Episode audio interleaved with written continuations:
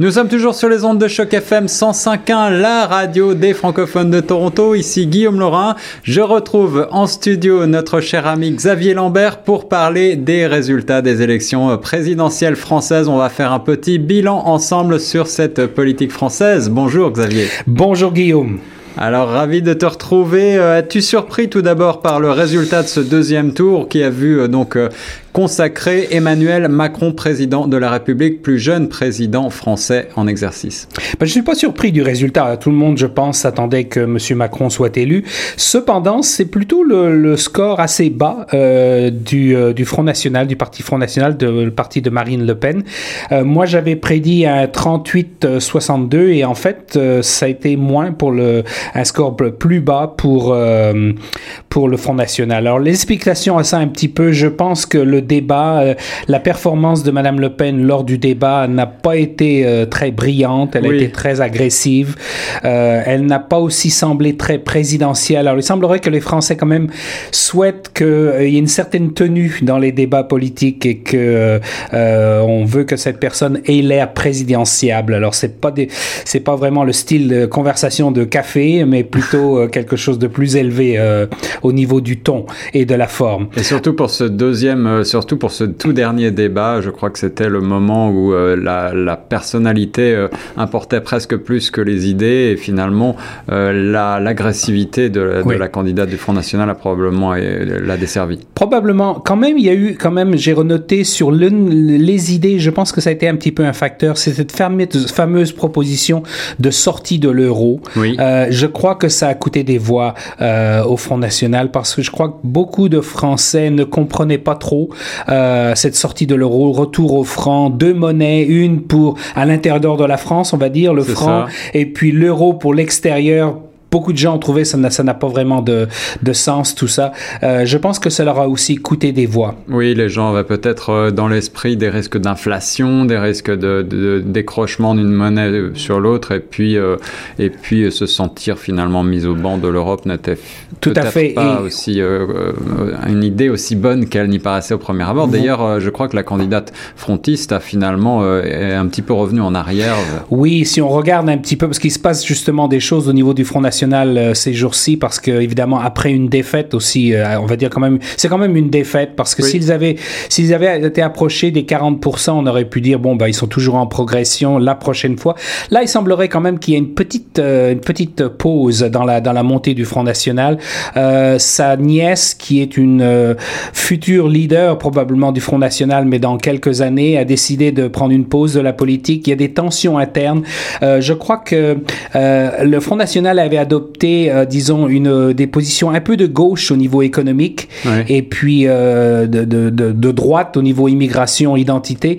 Et je pense que ça n'a pas plu, cette, cette politique de gauche n'a pas vraiment plu à son électorat, la sortie de l'euro, tout ça. Donc, il y a pas mal de choses y a, qui sont en train de, en révision, on va dire, au niveau du, du Front National. C'est ça. Alors, on pourrait assister peut-être à une redéfinition un petit peu de ce parti et voire même peut-être à un changement de nom. Certains en parlent déjà. Et on va le voir un peu plus tard, c'est pas seulement le Front National, mais les autres partis vivent un petit peu la même chose. Je voudrais ajouter qu'on a vu peut-être aussi les limites de la candidate elle-même. Euh, elle ne maîtrisait pas son certains dossiers. On a on a nettement vu lors du débat que, euh, notamment dans le domaine de l'économie, elle regardait ses notes. Euh, on, Monsieur Macron lui a fait remarquer un moment, mais ce n'est pas la bonne note que vous regardez. Euh, elle ne maîtrisait pas totalement son sujet et dans le ton, malheureusement, elle a ressemblait un peu trop à son père, Jean-Marie Le Pen, qui euh, avait l'habitude de, faire des déclarations à l'emporte-pièce euh, qui, est très très. Euh, Alors qu'elle avait essayé de développer cette respectabilité depuis plusieurs années maintenant, et, elle l'a en quelque sorte un petit peu laissé de côté pour ce dernier débat qui lui a probablement coûté pas mal de voix. Maintenant, Xavier, parle-moi un petit peu du nouveau président Emmanuel Macron. Va-t-il affronter des défis insurmontables? Bien, moi, moi j'ai des inquiétudes un petit peu parce que donc il a gagné évidemment l'élection présidentielle, mais il est, il a un peu opéré en dehors, même beaucoup en, en, dehors des partis. Donc il n'y a pas une machine de parti qui va le soutenir pour les élections législatives qui s'en viennent en, début juin.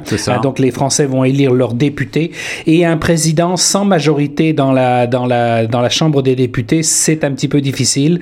Donc on va voir euh, ces élections euh, euh, législatives vont vraiment être cruciales. Alors on sait que dans les premiers jours de sa présidence, il veut opérer par ordonnance, c'est-à-dire qu'il n'y a pas de débat en chambre, en chambre que des projets de loi des, des sont passés, sont ordonnés, on va dire, et notamment au niveau de la loi travail. Alors la France est en train de, de vivre des, des moments de tension. certains politiciens ou une partie des Français veulent que le, milieu du travail soit complètement changé, adapté peut-être au monde moderne. Euh, il y a des règles, des règles très strictes sur euh, les négociations. Les négociations, souvent, en France, ont lieu au niveau national avec les, avec les, euh, syndicats. on veut plus de... Alors, certaines personnes veulent, notamment M. Macron, veulent plus de souplesse où ces choses-là sont négociées à un niveau beaucoup plus local. On sait qu'au printemps dernier, il y avait eu énormément de manifestations, beaucoup de, de manifestations dans les rues en France. Euh, j'ai peur qu'il euh, qu'il se heurte justement à une résistance au niveau de ceci. Euh, il y a aussi en France certaines personnes qui jouissent d'un statut un peu spécial, notamment les fonctionnaires, notamment d'autres professions qui ont des retraites parfois plus tôt ou qui ont des, des, des, avantages que les autres n'ont pas. Alors Monsieur Macron veut mettre tout le monde à la même page. donc je pense que quand on qui dit changement dit bien entendu résistance. Alors justement il a besoin de cette majorité en chambre pour pour pouvoir faire passer les réformes qu'il escompte mettre en place. Euh, la France est sous pression notamment de l'Allemagne pour réduire ses dépenses publiques. Euh, alors il y a une une fonctionnariat, euh, une service, un service public en France qui est quand même assez gros et assez lourd, euh, qui euh, crée des dépenses publiques assez élevées. Et pour que la France reste compétitive au niveau européen, euh, Monsieur Macron estime que cette, euh, ces dépenses publiques doivent être réduites, pas autant que le programme quand même de Monsieur Fillon. Enfin, noter que c'est un petit peu plus modéré. et puis, il va affronter une culture des partis. Alors, on va voir un petit peu plus tard. Je crois que les partis justement sont sont, à risque de disparaître pour certains, mais il y a quand même euh, une, euh, une culture de, d'hommes politiques et de femmes politiques qui euh, vont faire de l'opposition pour le principe de faire de l'opposition et on va dire des, attitudes assez partisanes. on va voir justement comment il réagit vis-à-vis de cela. Alors justement, développons un petit peu sur cette culture des partis en France, puisque le parti d'Emmanuel Macron a tout juste un an d'existence. Il s'appelle en marche. Comme tu l'as dit, il va être difficile pour lui d'avoir une majorité puisqu'il est euh, sur l'échiquier politique centre, centre droit, centre gauche. On ne sait pas très bien. En tout cas, beaucoup de gens se rallient peut-être un petit peu au dernier moment euh, à, lui, mais euh, il va devoir affronter les vieux partis qui ont été finalement balayés complètement au premier tour, c'est-à-dire le parti de droite, les Républicains, et le parti de gauche traditionnel, le parti socialiste. Sont-ils véritablement morts? Assiste-t-on à un changement total? De l'échiquier politique français. Dire qu'ils sont morts, c'est peut-être euh, être un petit peu euh, hâtif, mais disons qu'ils sont en grosse difficulté puisque aucun, sauf le Front National, aucun des autres grands partis euh, n'était au deuxième tour. donc ça, c'est quand même un énorme changement.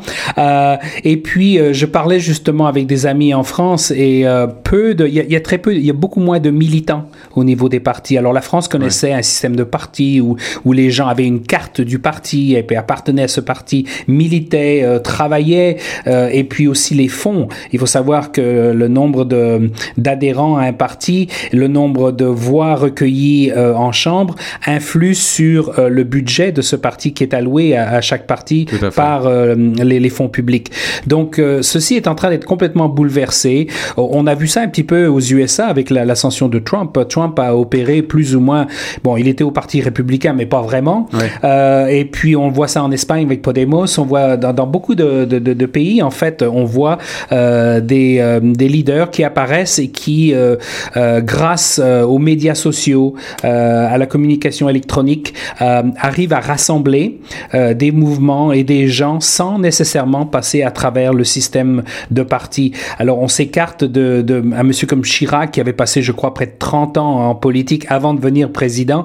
Aujourd'hui, monsieur Macron arrive avec un an, enfin, il a été un an à peu près au gouvernement, mais avec une expérience, euh, somme moi, euh, assez, euh, assez, assez courte.